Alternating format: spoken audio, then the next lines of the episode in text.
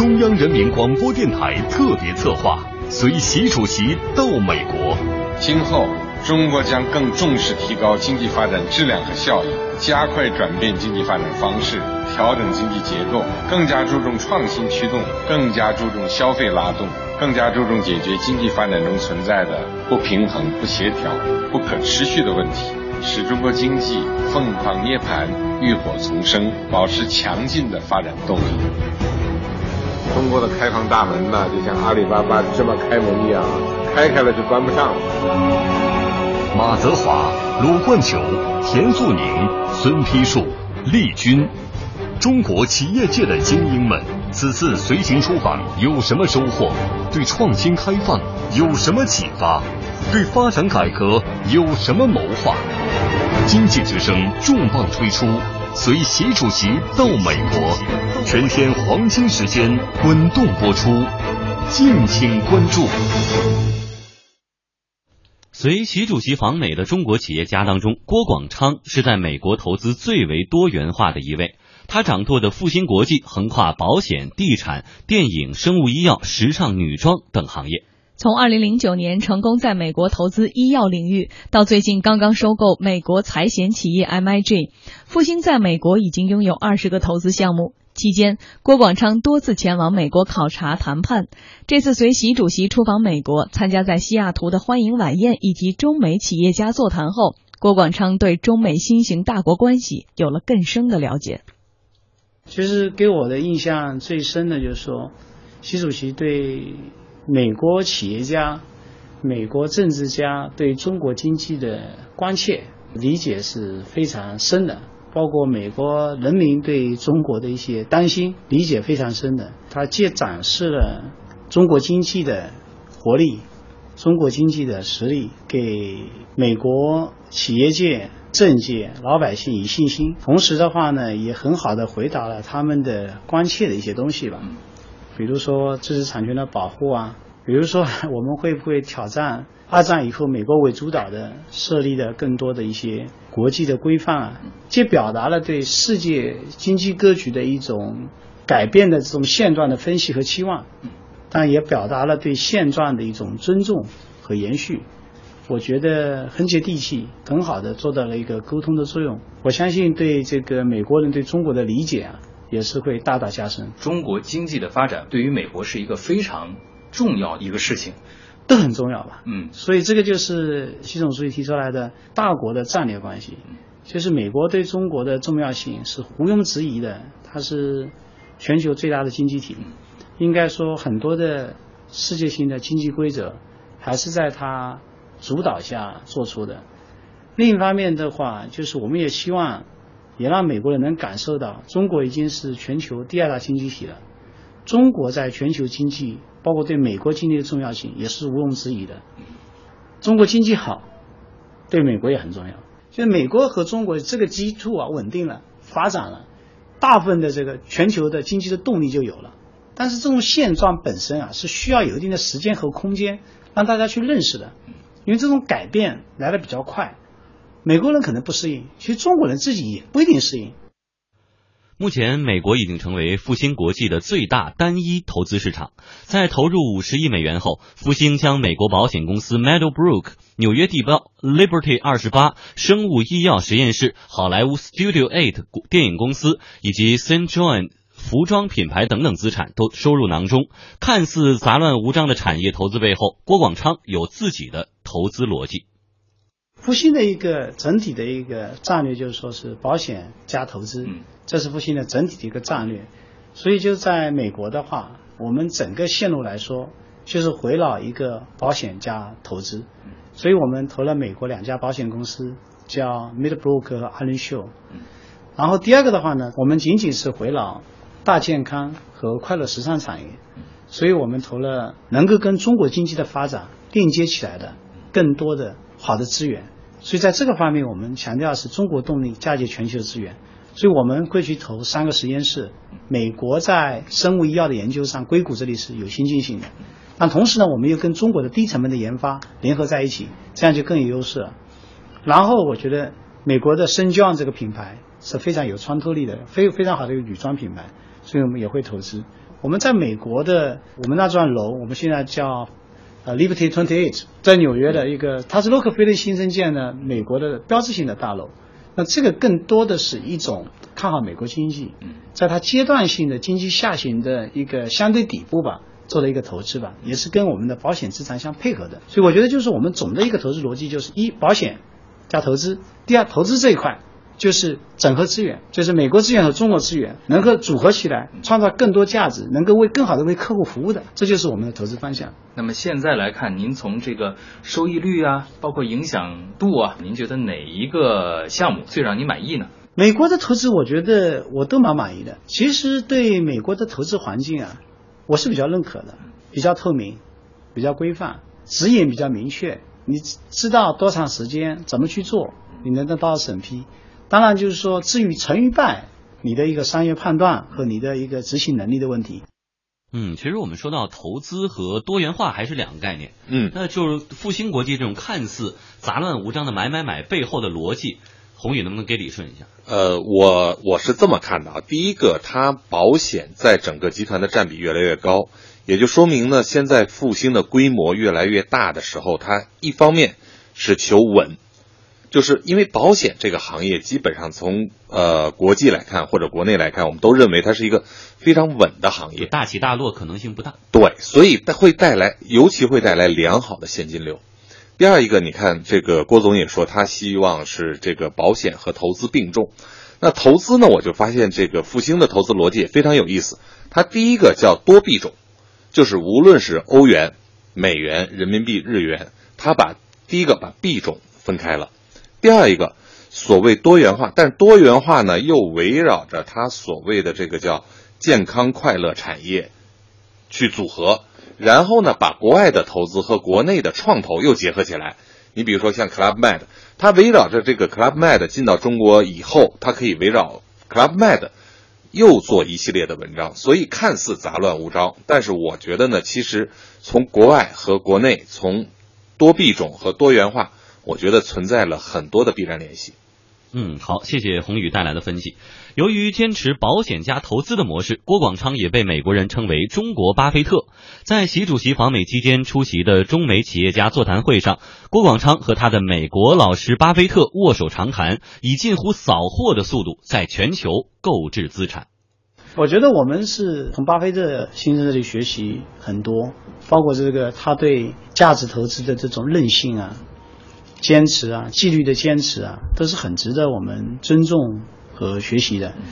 年纪这么大了，我觉得巴菲特先生还是非常的勤奋。包括我以为那天我们到的蛮早的，我们去的时候他已经在了。然后跟他去请教，他也非常好，很客气。他也说也知道我们我们在做的一些事儿，说到我们一些包括向他学啊什么，他都知道。他也提醒我们，现在经济啊。不确定性还是蛮强的，也要谨慎嘛。但是老辛还是看好美国，也同时看好中国。但是他觉得全球经济也不确定性是也蛮高的，任何一条路都会有陷阱嘛，所以还是只有谨慎再谨慎，才能走得更远嘛。我还是蛮受用的，我觉得他也非常诚恳。那我也注意到，就是说，其实他没有先后都没有发言，但是听得非常认真，所以我觉得作为一个做投资的。学会听啊，比学会说更有价值。嗯，呃，去年我记得投资界有过一句话，叫做“人类已经不能阻止复兴的海外并购了”。不知道您对这个对您的这句评价有什么有什么想法？别人看到的是结果，而你体会的是过程。嗯，那么对复兴来说的话呢，整个海外投资我们是有两个有不同的阶段嘛。一个就是我们说是厚积啊薄发。嗯，其实我们要提出了中国。动力嫁接全球资源这样一个整个战略的时候，我们三年里面可能就投了两个项目，因为这个时候你需要积累经验，你需要锻炼队伍，你需要积累资本等等，你要有一个过程。但是呢，前两年开始，我们的达到厚积薄发，我们加快了，资金更充分了，你的团队更成熟了，你的经验更丰富了，所以你看到这个去年前年的话。我们一下子加快了，这其实也是前三年五年积累的一个结果。人家人家都看到你快的过程，其实没有看到你慢功夫的那部分。然后现在我们又进入另一个阶段，既要这个继续寻找好的投资，但同时我们更多的精力要花在把移投项目的消化吸收，把移投项目的战略协同的打通上。我们要在这方面多花精力，把我们全球化的这些企业能够打穿。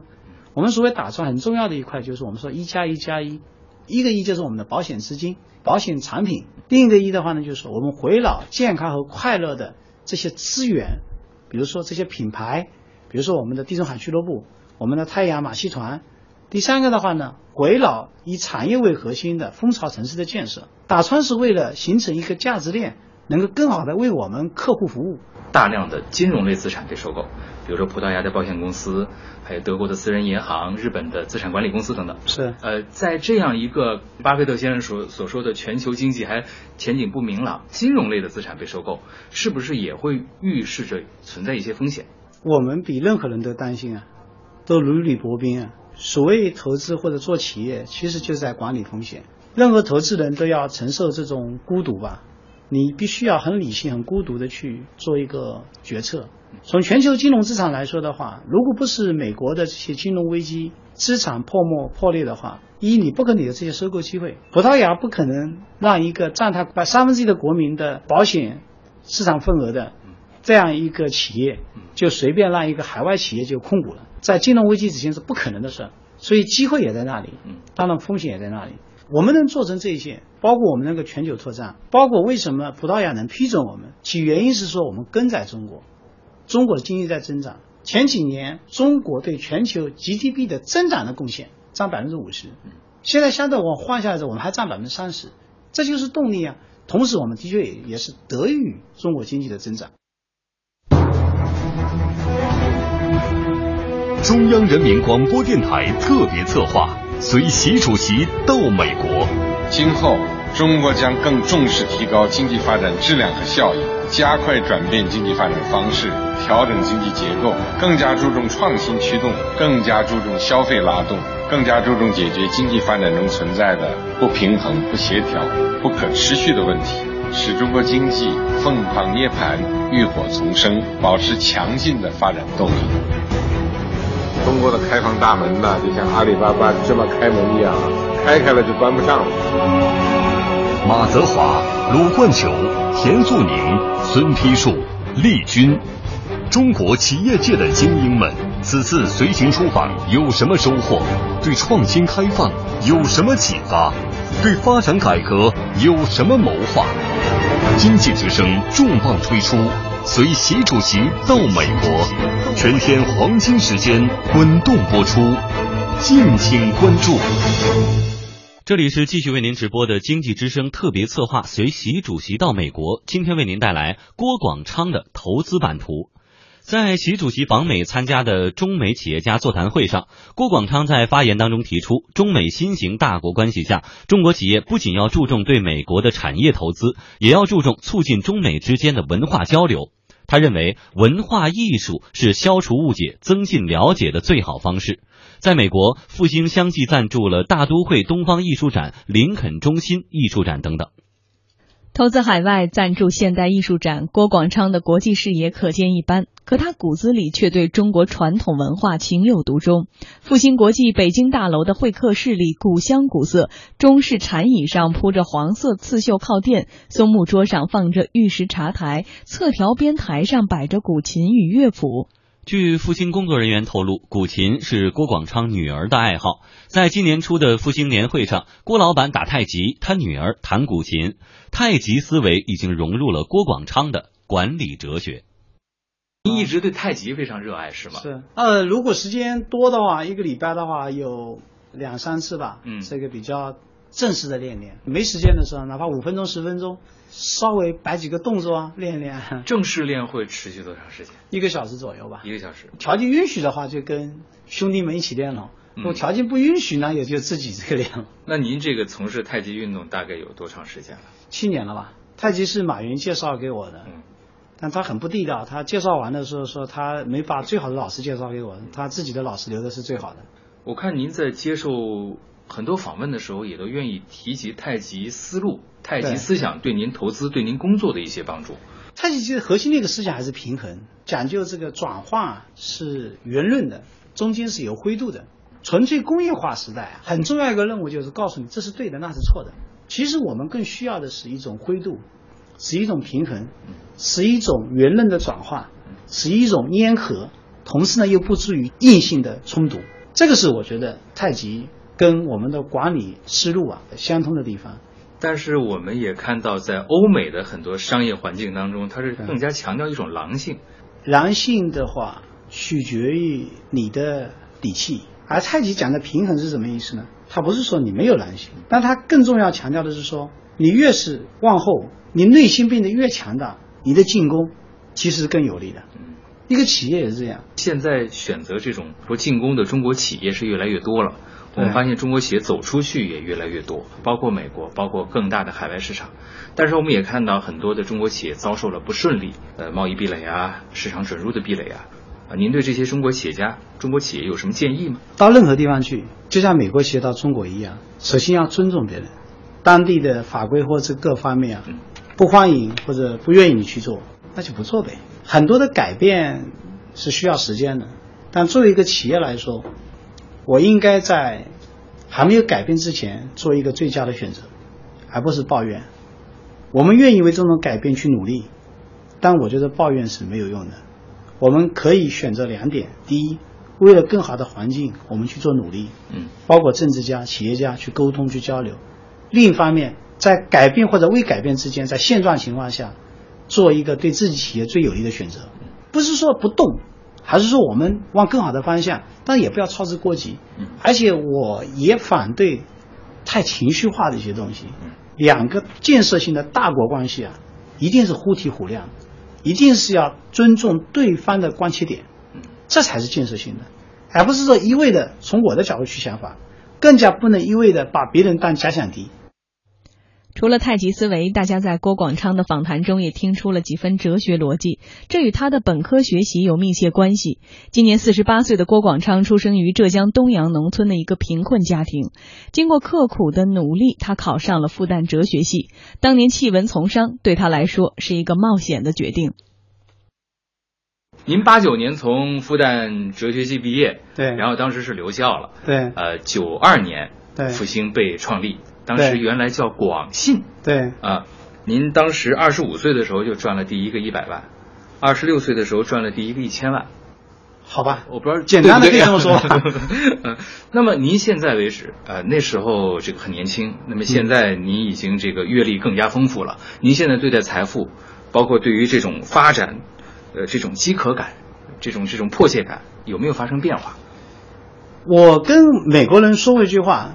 我们这代人的饥饿感啊，是在你基因里面的，因为从小就饥饿。我啊，马云啊，包括任正非，我觉得肯定都是这一代人。所以这种饥饿感跟财富没有关系，它是天与生俱来的，是从你的生出来的第一天开始，你就觉得我在努力。我们被饿着，我们资源很少，所以这是一种基因，并不是说跟财富没有关系。你就会去努力，你就觉得有一种焦虑感。那现在焦虑感还是存在于您的？日常状态当中，当然，但是所以有时候的话，你恰恰是要去平衡这种焦虑感。中央人民广播电台特别策划，随习主席到美国。今后，中国将更重视提高经济发展质量和效益，加快转变经济发展方式，调整经济结构，更加注重创新驱动，更加注重消费拉动。更加注重解决经济发展中存在的不平衡、不协调、不可持续的问题，使中国经济凤凰涅槃、浴火重生，保持强劲的发展动力。中国的开放大门呢，就像阿里巴巴这么开门一样，开开了就关不上了。马泽华、鲁冠球、田素宁、孙丕树、丽君。中国企业界的精英们，此次随行出访有什么收获？对创新开放有什么启发？对发展改革有什么谋划？经济之声重磅推出，随习主席到美国，全天黄金时间滚动播出，敬请关注。这里是经济之声特别策划，随习主席到美国，今天为您带来郭广昌的投资版图。郭广昌走到哪里都毫不避讳谈及自己是巴菲特的中国学徒，但是他同时也强调，学巴菲特要学神，而不是学其形。最重要的是背后的商业逻辑。他还曾说，不仅要学巴菲特，也要学九零后的创业者。我们也看到啊，和巴菲特先生有所不同，复兴呃相对来说更加愿意去拥抱互联网、移动互联网。包括在 VC 啊 PE 端也有很多的涉足，这个好像我们感觉和巴菲特是有一点点不一样的。然后有人也说，这是不是受到了您的老朋友，包括浙江老乡马云的影响？我觉得还是时代不一样，一样嘛。嗯。其实我记得你去看巴菲特的自传啊，嗯，他当时为了投那一个女女的这个创立的这种新趋性的报纸啊。就相当于现在的以前的这个我们这个时代的叫门户网站，那种热度，就是一种新生事物。在那个时候就是新媒体嘛，就是一个冉冉上升的新媒体。在他那个时代，他在追求新的东西，那是可口可乐就是一个新的，因为他要有一种标准化的这个可口可乐配方卖到全世界去，这本身就是一个非常新的商业模式嘛，怎么不新呢？我从来不看面上的东西。你要看的是，就是说他做这个事情背后的逻辑是什么？这个移动互联网的领域啊，项目也都比较受人关注。那么您最近有没有什么看好的方向呢？互联网和移动互联网作为一个基本工具，你能给客户创造带来什么新的价值创造和价值体验，这才是根本。嗯，已经不存在说纯粹的我是一个互联网公司，这句话已经很可笑了。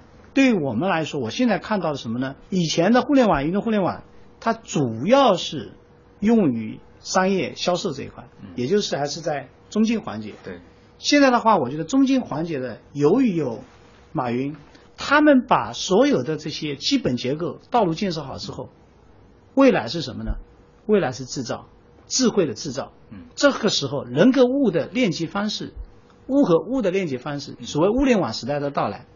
就完全不一样了。我们投了一个企业，嗯，就是做衣服的，但是它是完全是能够做到流水线生产，但个性化定制，一定要满足个性化的需求，这样才很多人为了愿意付更高的价格。嗯。第二个，你一定要在这种情况下还要流水性的生产，嗯，既要满足智慧的生产的需求，但同时也要流水线的。这种成本，这是我看到的未来。再给我们的身边现在非常多的创新创业者提一些建议吧。其实大胆去活啊，大胆去尝试，大胆去燃烧，总比闷着好。所以的话，你只要对失败有充分的准备的话，就大胆往前走嘛，没什么好怕的。失败了呢，怎么办？就是你想清楚了，失败了你不怕，你就可以往前走了。嗯，如果你怕的话，那就不要走了嘛。嗯。要做好承受一切的准备。对，嗯，今年中国 A 股经历了一波过山车，下半年你给大家有什么投资策略吗？一直的坚持的就是说价值投资的理论。嗯，我们认为就是说，根据你自己的资金成本和风险偏好，你觉得已经到了你的价值投资区间了，你就可以做。嗯，所以我也很公开的说过，我觉得五千点，我不知道是不是高点。嗯，我是不是不知道是不是最高点，但一定是相对有高点，而且已经有破没了。三千点，我也不知道它是不是最低点，但相对来说已经安全了，可投资的东西是更多了。第二个就是说，对复兴来说，我们不是一个炒卖股票的，我们任何的投资都是希望，哪怕只有百分之五、百分之十投资，我们都是要希望为它带去价值的，能够跟复兴有协同的。这是我们的方向，所以有些投资我们能够忍受短期的涨和跌，因为我们更看重是通过我们的努力的基本面的改善。嗯，所以我们任何一个投资都是哪怕百分之一、百分之零点五，都是投资这个企业的基本价值面，然后着力于这个企业的基本价值面的改善，而不是说只是投一个。股指的涨跌，嗯，那如果是你只是图一个股指的涨跌的话，那你就买股指就完了嘛，嗯，你也没必要买买个股了嘛。嗯，我们刚才听到了几段哈，对于这个郭广昌的这个采访，我们在刚才录音中呢，郭广昌回应眼下的两大热点，一个是创业创新，一个呢就是对中国股市的一个阶段性的投资的判断。呃，一段广告之后，我们再来听呃我们今天的观察员怎么评价他的一些判断。两位高搞错啊！大家好，我是徐峥，开车别在路上斗气，小心才最保险。九月二十五日，港囧上映，路途再囧，有中国人寿一路守护。要投就投中国人寿。中国人寿电话车险四零零八零零七零零七。嗯，其实，在刚才听到的采访当中呢，我们发现郭广昌也确实是浙商当中儒商的这样的代表，而且他和马云都是特别爱打太极。对，然后你说太极这个过程当中的四两拨千斤也好，或者说这个借力打力也好，到底跟经营一个企业关系是什么？哎，其实我从郭广昌的这个经历里头，我看到的是两点。第一点呢，这个叫叫圆润；第二点，其实我看到了其实蛮强的狼性。我觉得他虽然喜欢太极，但是因为刚才他自己也说，这种内心的强大带来他这个投资策略和这个经营方式的不一样。你看，复兴有一个口号，说他所投的企业叫要不然行业第一，要不然叫行业唯一。这个话说起来容易，但是的确做起来是很难的。就说，如果你不能有足够强大的这个这个信心，你怎么去收购并购那些所谓最好的企业？所以你看他在国内投的很多的这个企业啊，这个质量我觉得都是都是非常高的。比如说像这个用户最多的这个叫浙商这个网商银行浙商银行，然后这个最大的这个这个这个网络就是物流的网络菜鸟，这个他都是都是都是他投的。所以呢，在在这个里头我就看出来这个郭广昌的这个投资逻辑有这种平衡。刚才我们说了，就说多币种、多行业。但是又有内在联系。第二一个，它又有一有它狼性的地方，它要求行业第一和行业唯一。所以我觉得这种结合，在一个浙商身上的这种体现，我们不能用原来我们所说的儒商或者说一个狼性去结合。我觉得这个就是一个中国新一代投资人的一个代表。嗯，或者是新一代的中国商业企业家的代表，已经不是传统的很极致的某一个方面，可能更多的是一种平衡、一种结合。呃，所以我们才看到，因为这样的一种态度和眼光，成就了今天的复兴，也成就了今天的郭广昌。对。